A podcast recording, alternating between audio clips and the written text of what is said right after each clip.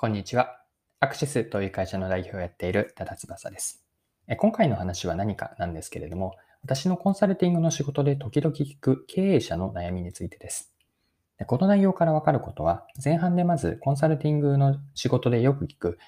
経営者、特に創業社長の悩みがあるんですが、広く捉えると経営者問題という話をします。で後半では、その解決方法として一言で言うと、3段階の知識化と言っているんですが、この3段階の知識化を具体例も少し交えながら解説、ご紹介できればと思っています。で、この内容を見たり、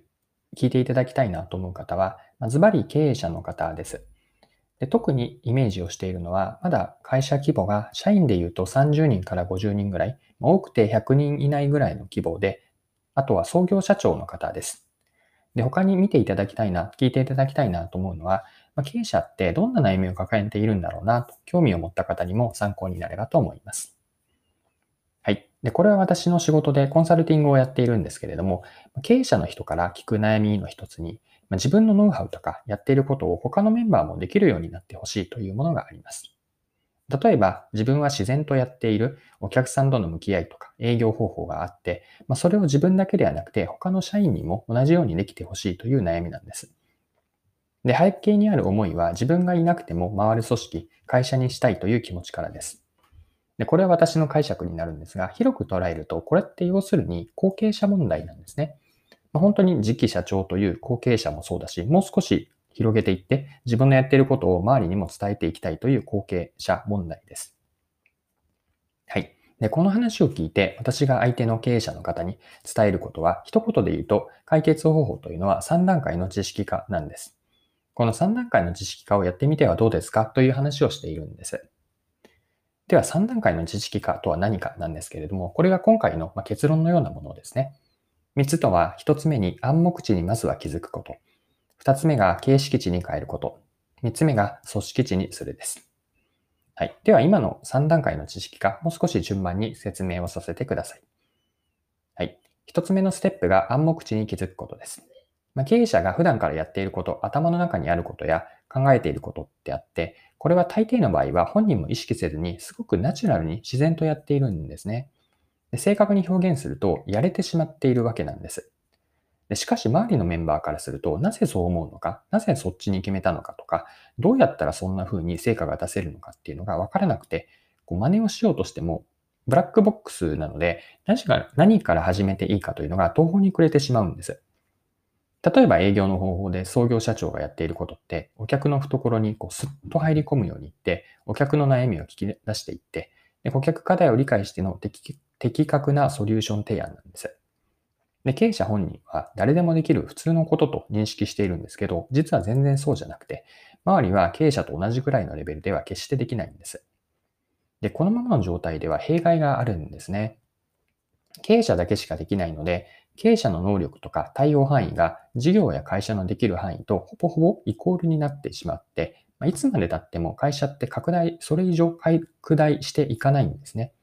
でそこでなんですけれども、私から提案しているまず最初のステップとしては、経営者本人が自分の暗黙知に気づくことからで、まあ、つまり自然とできていることは何があるか、その中から周りや後継者に伝えたいことは何かの棚卸しからなんです。これが一つ目のステップの、まずは暗黙知に気づいてくださいという段階です。はい。二つ目のステップは形式値に変えていくことです。別の表現をすれば、経営者が自分の考えている、やっていることを人に説明できるようにするんです。で具体的に形式値に変えるときの着眼点を上げていくと、まあ、どこにまず着目したかですね。どういう視点を持っていたか。まあ、そしてどういう思考プロセスだったかです。頭の中で考えたことですね。まあ、何を狙ってどういう意図だったのか。あるいは参考にした過去の成功体験があるはずなので、何を、えっと、何と何をこうつなげたんですか？というような質問をします。他には大切にしている行動指針とか価値観があって、まあ、実際に取った行動と、まあ、それによって結果として起こったこと、何がうまくいってかなか、何がうまくいったか、あるいはうまくいかなかったかというのも洗い出してみるといいです。まあ、このようなことを直感的な判断も含めて一つ一つ本当に細かく言語化していくんですね。で、この時に自分一人でこう内省するような作業をするというのもいいんですけれども、誰か他の人を呼んできて、その人に話して説明しながらやってみるとより効果的です。はい。三つ目のステップ入っていきましょう。組織値にしていきます。二つ目でやった組織、えっ、と、形式値。これを組織値にするんです。形式値から組織値への転換です。こう仕組み化まで落とし込んでいって、組織全体でできるように型化を作るというイメージです。で、これを例えば先ほどの経営者の営業のやり方を例に続けると、経営者がやっていることを細かく手順にしていくんですね。具体的には営業のやり方で3つのフェーズがあったわけですが、まずはお客さんに会う前に準備すること。2つ目が、どんなお客さんにもある程度共通して聞いているヒアリングし、ヒアリング項目を洗い出す。3つ目が、そしてお客への提案を企画したり作るためのソリューション作成項目なんです。以上の3つですね。この3つ、準備、ヒアリング、ソリューションの各項目をそれぞれえっと、シートのようなものを作って、そのシート内を埋めていけば経営者と同じようにできるというような仕組みを作るわけです。で、シートのフォーマットができたら、まずは本人がそのシートを使って実際の営業でやったことを記入してもらいます。で、創業社長の記入内容をこう例にして、他のメンバーもそれを真似ながら同じ項目を埋めていって、事前準備をやって、実際のお客さんへのヒアリング、そしてソリューション提案というのをそのシートを参考に作っていくんです。で、これを繰り返していって、時には創業社長、ま、経営者がメンバーにフィードバックをすることによって、まあ、少しずつ形式値をこう組織値に変えていくんです。これが3つ目の段階の組織値にするです。はい。ここまで組織、えー、っと、ごめんなさい。3段階の知識値を見てきました。3段階というのは暗黙値に気づいて、形式値に変えて組織値にするという3つのステップです。で、最後にですね、この3段階の別の捉え方、着想を広げていきたいなと思っていて、ま、それが0を1にする、1を10にする、10を100にするという3段階なんです。ま、それぞれどういう当てはまり方をするかというと、まず0を1にするですね。これは経営者の頭の中にある本人が時には無意識に、でも自然にやっていることを再現できるようにするという意味で、まずは他の誰か一人、自分以外の誰か一人ができるようにする。これが0を1にする段階です。で、次の1を10になんですけれども、同じようにできる人をその別の1人からさらに10人まで増やしていくと。形式値にしたことを広げていく段階。これが1を10にするものです。で、3つ目の10を100にするですね。これは先ほど伝えた1から10人いましたよね。その10人がそれぞれ新たにまた別の10人にこう伝授していくイメージです。まあ、単純計算にはなるんですが、えっと、10×10 で100になっていきます。まあ、このように暗黙値を形式値にして、そして形式値をしっかりと組織の中の組織値に蓄積していく。こうすることによって、えっと、広く捉えた後継者問題というのを解決していきましょうという話をよくあの経営者の方とはしています。はい、そろそろクロージングです。今回は時々聞く創業社長の悩みからどう解決できるかというのを3段階の知識化という考え方をご紹介しました。まあ、最後に簡単に内容を振り返っておきましょ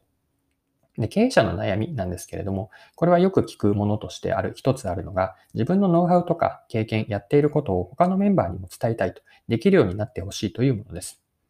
で、背景にある思いは自分がいなくても回る組織であったり、会社にしたいという気持ちで、これは私の解釈なんですけれども、広く捉えると、要するに後継者問題なんです。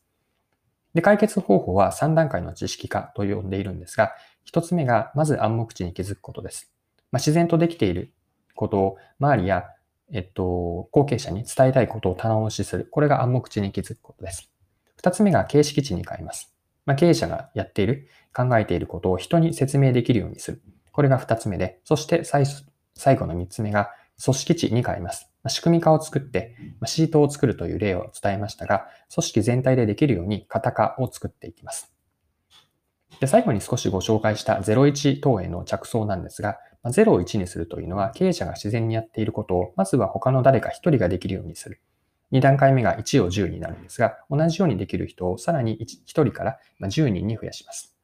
で、10を100というのは、その10人が新たにまた別の10人に伝授することによって、まあ、10×10 で100にしていく。こんな3ステップで拡大していくといいでしょう。